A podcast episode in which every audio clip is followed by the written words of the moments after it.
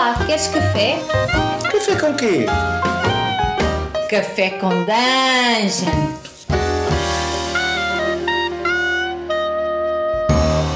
Bom dia, amigos do Regra da Casa. Estamos aqui para mais um Café com Dungeon. Eu sou um meio com muito RPG. Meu nome é Rafael Balbi e hoje eu estou bebendo um cafezinho diferente aqui, bem fraco. É, aqui é parecido com um cafezinho que gosta o Tertulione. Eu fiz isso por pura empatia. a gente vai falar hoje de empatia e roleplay, que foi um tema que o próprio Tertulione sugeriu e está aqui para trocar uma ideia. Fala, Tertulione. E aí, Bob, beleza? Bom dia, galera. Eu tô tomando aqui um cafezinho. Na verdade, eu vou deixar meu café de lado e vou entregar ele pro Bob poder tomar ele também. Vou pensar no próximo. e aí, cara, qual é essa parada aí de, de empatia e roleplay? Em primeiro lugar, o que, você entende aí por, por empatia e o que, que isso leva a roleplay pra você? Pô, cara, então, eu tava pensando nesse, nesse tema há algum tempo, eu achei que seria interessante abordar ele aqui no programa, né? porque às vezes eu sinto que em grande parte das mesas, pelo menos dos reports que a gente tem em grupos, né, falta um pouco de empatia ou do jogador ou do mestre, né, de forma geral, né, isso falta de forma geral. Mas vamos tentar definir aqui primeiro alguns parâmetros e para isso eu vou explicar o que, que eu o que, que eu o que, que eu entendo por empatia, tá? É, empatia para mim é o seguinte, cara. Empatia é você é uma das, das características da empatia é você conseguir se colocar no lugar do próximo para você é, tentar sentir o que ele sente, certo? É, tentar sentir a dor ou tentar sentir a felicidade é você olhar o mundo pelos olhos de outra pessoa, né? Em situações uhum. diferentes. Você é, concorda com essa definição? Concordo, eu até, eu até coloco ela de uma forma mais ampla. É, é o jeito de você, quando você olha para uma, uma obra artística, por exemplo, a tua empatia que vai fazer você perceber o, o, que, que, o que, que você depositou naquela obra, o tipo de anseio que você coloca ali, as emoções que ela transmite. Então, acho que até não necessariamente outra pessoa, mas até de outras coisas, né? De forma geral, assim. Sim, sim, exato, exatamente. Acho que essa, essa é uma boa forma de complementar a definição. É, e aí, levando isso em consideração, cara, eu diria o seguinte, né? Uma das formas de você é, encarar a empatia numa mesa de RPG é, seria na hora de você fazer o próprio roleplay, né, cara?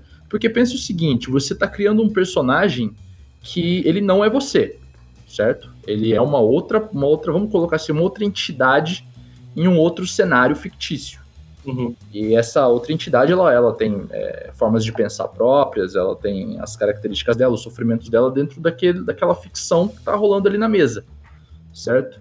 E aí, cara, eu, o que me fez pensar nesse tema foi justamente isso, porque aí você pensa assim, pô, uma pessoa que não é empática, ou ela tem muito pouca empatia, como é que ela faria para interpretar um personagem, cara? Você entende isso? Porque, pô, a empatia ela tem muito a ver com isso. E aí, quando você tem uma pessoa que não, não, não é muito empática ou não se coloca muito no lugar dos outros, como é que o roleplay funcionaria, sacou? É, cara, eu, eu fico pensando que o roleplay, de forma geral, ele tem, ele tem muito de metagame, como a gente já viu aqui, né? Existe uma uhum. coisa, muito do que você traz seu pro seu personagem. Existe uma coisa que também que é o sentimento geral da mesa que você leva pro, pro personagem, ou seja, você tem empatia com os outros que estão ali na mesa, né? Você vê quais são os anseios dos outros naquele jogo, você vê o que eles estão fazendo ali. A, a Anaíse costuma falar de, sei lá, de você bater uma bola com os outros jogadores, né? De você entender e aí isso também você leva para aquele personagem. Mas fora isso, existe uma coisa que é pensar no personagem como, uma, como um, alguém vivo, né? Como alguém que pensa, que pensa sozinho, que tem autonomia, alguém que não necessariamente está dentro de você, né? Sim, o e... seu consciente, né? É, autonomamente consciente, né? Um, um pequeno ser que você deu, deu à luz ali, que você botou naquela ficção. Então, acho que tem. É, é, quando a gente fala em jogo, né? RPG é um jogo, acho que jogo não é só essa coisa de você rolar dado. Jogo também é uma atividade lúdica. E você, Sim. Você tá brincando ludicamente com essa figura desse personagem, essa pessoa autônoma que tá ali reagindo a uma, sei lá, a uma invasão numa catacumba, a uma negociação importantíssima para de repente os seus. As pessoas do seu povo, ou de repente é, na pele de um investigador policial. Enfim, o mundo informa bastante isso, os outros personagens vão, vão, vão informar isso. Então, é, é, um jogo muito complexo, que eu acho que isso, isso é uma das maravilhas do RPG, sabe? Você ter essa esse, jogo lúdico que envolve muito. Você o tempo todo tá se colocando no lugar de outra pessoa, tá se colocando em outro cenário, tá se colocando em, em, outra, em outra situação, né? E isso eu acho muito bonito, cara. Eu acho que isso é uma das coisas mais viciantes, inclusive, do RPG, que é esse escapismo, de certa forma. Né? Eu concordo, cara, eu concordo. Eu até diria o seguinte: eu acho que o primeiro passo pra pessoa. É, pra pessoa ter um pouco mais de empatia na mesa, né? Seria ela realmente enxergar o, o personagem que ela criou como uma, uma criatura própria com vontade própria, né? Ou uhum. talvez esse seja o primeiro passo de todos. Porque, pô, pensa o seguinte, cara. É, como é que você vai conseguir trabalhar essa, essa empatia, né? Ter essa empatia, sendo que você trata o seu personagem como uma espécie de, de avatar como um jogo digital, sacou? Que ele tá ali só pra fazer um hack and slash, pra rolar dado, é, e, pô, morreu, tudo bem. Morreu, morreu, joga de novo, cria outro personagem, saca? Uhum. É, eu, eu, acho isso até um pouco, pouco, problemático em alguns jogos, né? Por exemplo, vou, vou, citar aqui um exemplo que a gente tem jogado no Câmara Obscura e que eu sinto um pouco de falta disso, que é o Cult, né? O Cult ele é um jogo extremamente dramático. Né? Ele é bem diferente do D&D, do, do, por exemplo, e, e é, é preciso que a pessoa ela tenha um certo cuidado na hora de interpretar o personagem dela, principalmente porque existem mecânicas ali relacionadas à insanidade, né? É, esse tipo de coisa. E, pô, imagina você interpretando um personagem que tá lá sofrendo, tá, tá sofrendo tortura, não sei o que, não sei o que, e aí você trata ele como se, ah, demorou, manda mais, não sei o que, sabe? Falta a carga dramática, falta, é, um, de certa forma, até a empatia, né? De você conseguir ver aquilo no personagem, sacou? Então acho que talvez isso seja o primeiro passo para você começar a desenvolver um, uma visão mais empática em relação a, ao seu jogo. O que, que, você acha disso? É, essa, esse, esse aspecto do roleplay, né, que é o, é o primeiro, eu acho que é o mais imediato, que é você tentar se colocar na pele do seu personagem, ele existe, claro, no, dentro do RPG. Eu acho que ele, inclusive, é muito importante. Mesmo num jogo SR em que você o personagem é, de certa forma, um proxy seu, você ainda está interpretando um personagem que entra numa catacumba, que, que, sei lá, que se mete num, numa dungeon que pô, você não se meteria. Né? Exatamente, outra, cara. Aquilo é uma outra pessoa, né? Exato. Eu acho que muito envolve você pensar em como ele reagiria a certas coisas que você não passa na sua vida. Afinal de contas, você está jogando um RPG que normalmente vai te levar para caminhos que você nunca explorou na sua vida, né? Você normalmente sim, nunca se meteu num tiroteio, duvido, né? É. Pouquíssimos aqui já se meteram num tiroteio, ou pouquíssimos aqui tiveram que, sei lá, enganar alguém para continuar vivo, sabe? É, então, tipo, são situações às vezes muito extremas que colocam uma personalidade que não é necessariamente sua né, em, em um teste, né? Você fala, cara, como como afeta a verossimilhança eu reagir assim ou assado, né? E aí eu acho que vale sim esse trabalho de empatia, de você fala, cara, na pele dele, sendo essa pessoa assim, assim, assado, eu acho que eu, eu reagiria dessa forma, ou reagiria daquela. E não necessariamente como você reagiria como pessoa, né? Sim, entendi. E assim, isso que a gente tá falando é, é meio que uma forma positiva, né? Como que a empatia na mesa agrega de maneira positiva, certo? É, eu, é, eu, eu, eu, não sei, eu acho que isso aí é uma coisa que vale para bem e para mal também. Né? Porque Entendi. existem situações em que você vê que o jogador ele tá fazendo, fazendo roleplay dele ao máximo e aquilo ali não tá sendo benéfico pro grupo necessariamente. Você vê que às vezes o grupo tá, sei lá, querendo prosseguir. E ele fala, não, isso é uma questão de honra pro personagem. Você fala, e aí mas... trava o jogo, né? Trava o é, jogo. É, traga o jogo pra todo mundo, entendeu? Uhum. Uhum. Então tem situações em que esse, esse roleplay, essa empatia, ela não deve ser, ser depositada somente naquele personagem, mas ela, ela, deve ser uma empatia com os outros jogadores, talvez, sabe? Uhum. Certo. É, eu tava pensando justamente nisso, porque é, se a gente for trazer o tema de empatia para mesa de RPG, a gente pode tanto trazer isso é, do jogador pro personagem, como do jogador para os outros jogadores também, né? Aí você tem a empatia que não envolve o jogo diretamente, mas sim as pessoas com quem você está jogando. Uhum. E aí, pô, aí você pode abordar uma porrada de temas que já foram abordados aqui no Café com Dungeon, né? Desde segurança na mesa até. Contrato social. A, exato, contrato social, até isso de. de pô, é, será que. Até onde que eu, eu deveria interpretar o meu personagem para que não trave o jogo para as outras pessoas? Até onde eu, eu posso ficar. É, é, até onde eu posso ou não posso bloquear o jogo para que o meu personagem faça aquilo que eu quero, entendeu?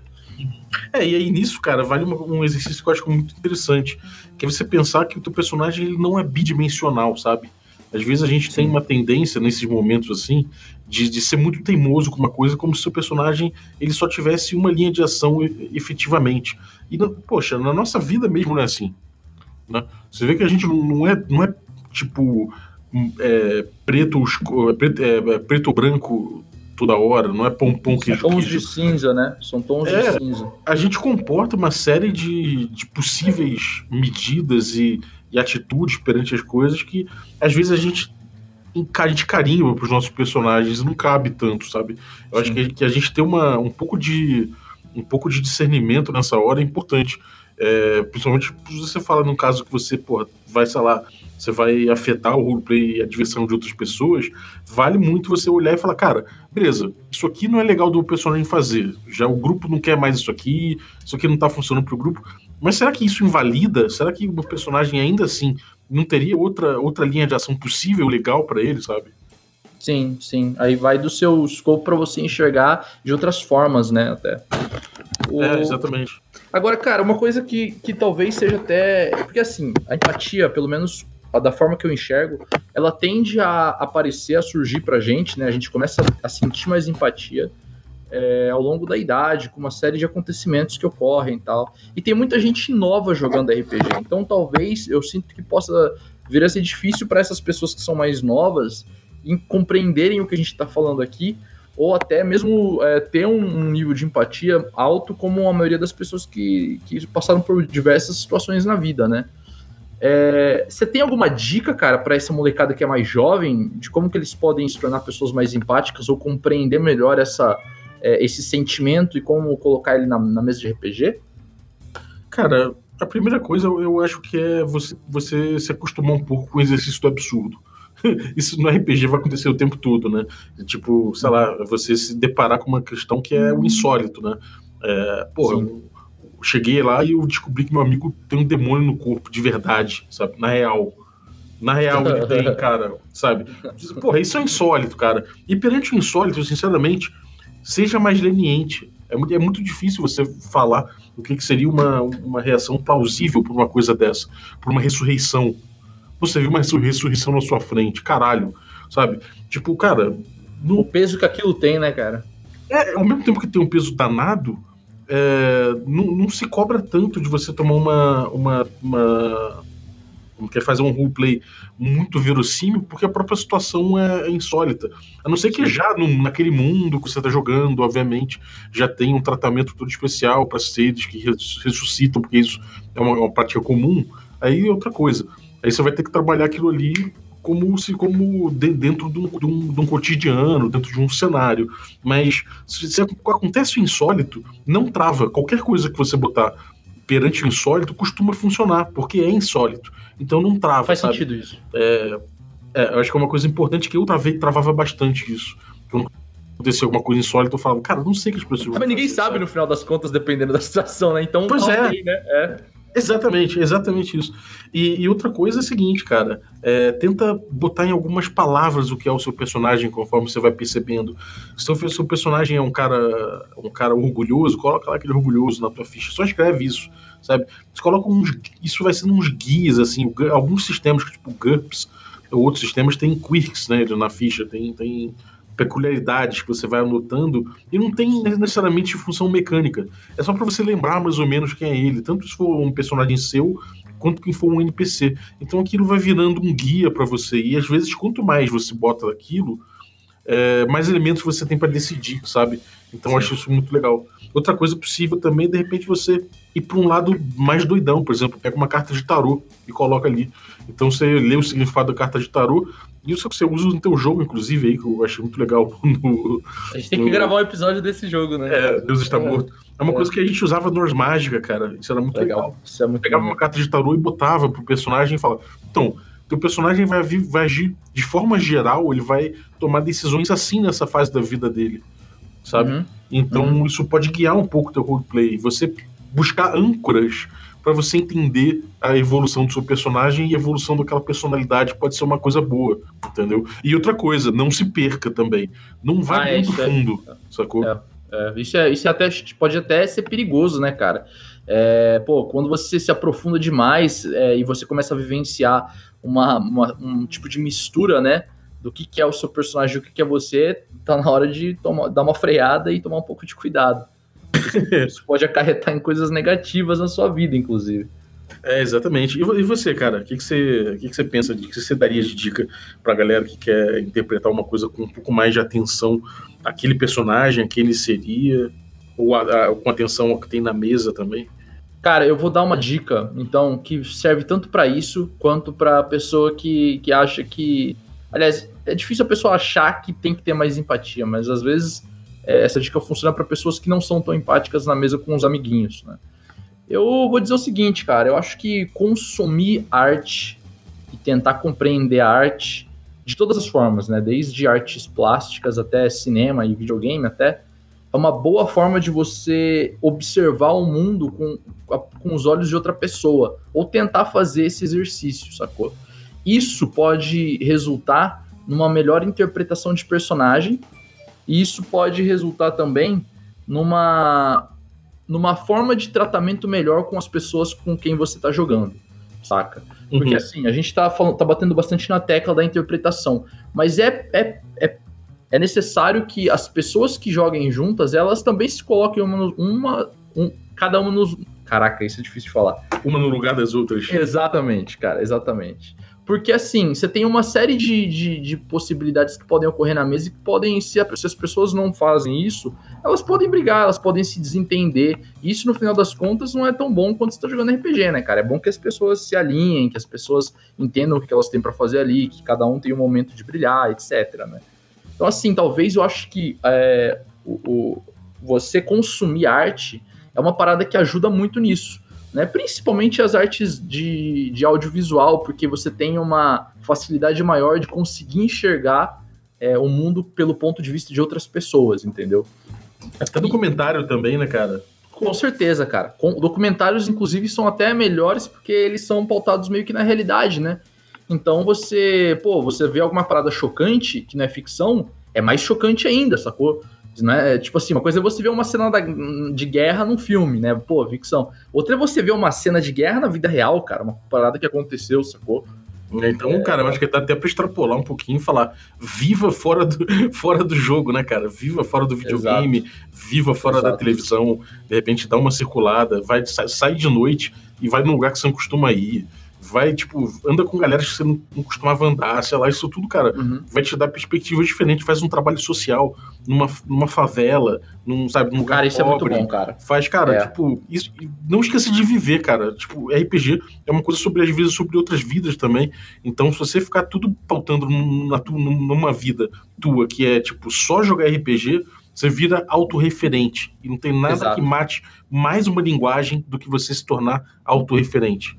Cara, você tem toda a razão, cara. E essa, essa dica aí de, de, de viver, cara, acho que é a melhor dica de todas.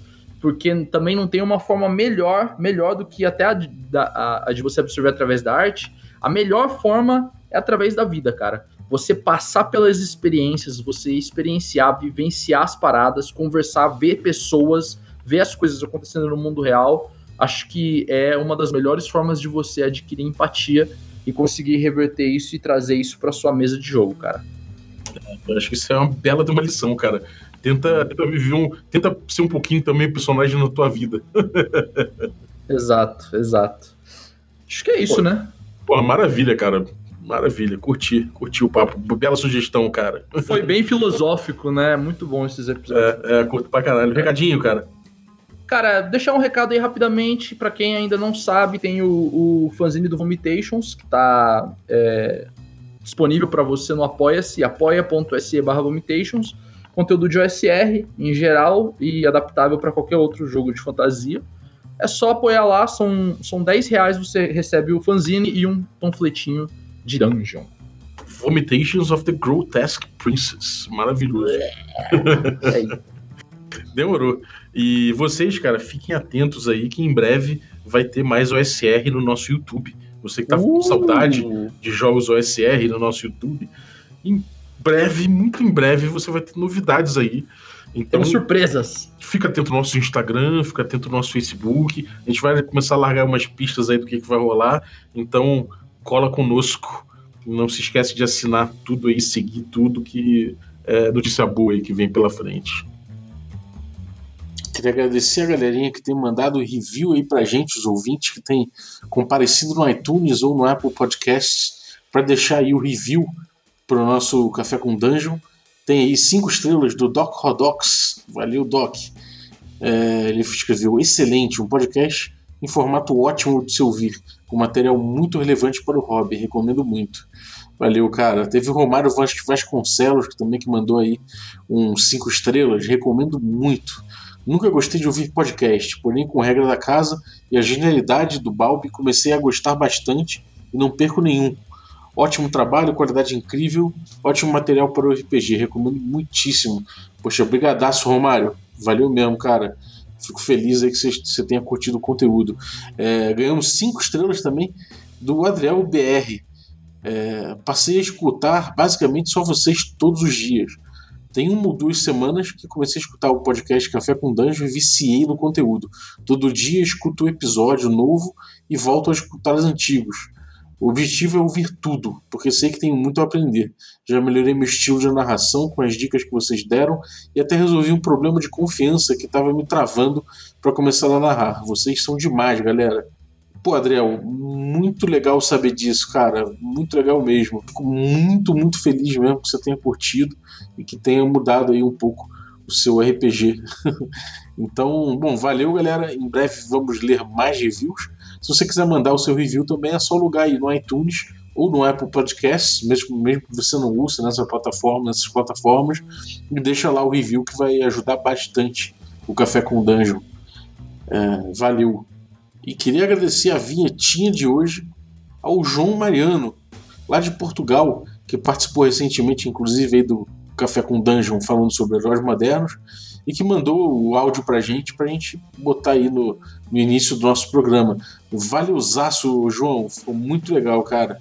E se você que está ouvindo aí quer participar também da vinheta do nosso programa, é só mandar um áudio para o nosso WhatsApp ou Telegram, né, o mesmo número que está ali na descrição do episódio, que eu vou ouvir, se tiver tranquilo, a qualidade boa de ouvir, eu vou botar no programa e vou citar você no final, agradecer aí a sua participação, sabendo que se você mandar o áudio, fica implícito aí que você está liberando o uso para no contexto da nossa vinhetinha, né? Então, muito obrigado. Quem quiser mandar, eu vou agradecer bastante. Valeu, um abraço e até a próxima. É nóis. Abraço.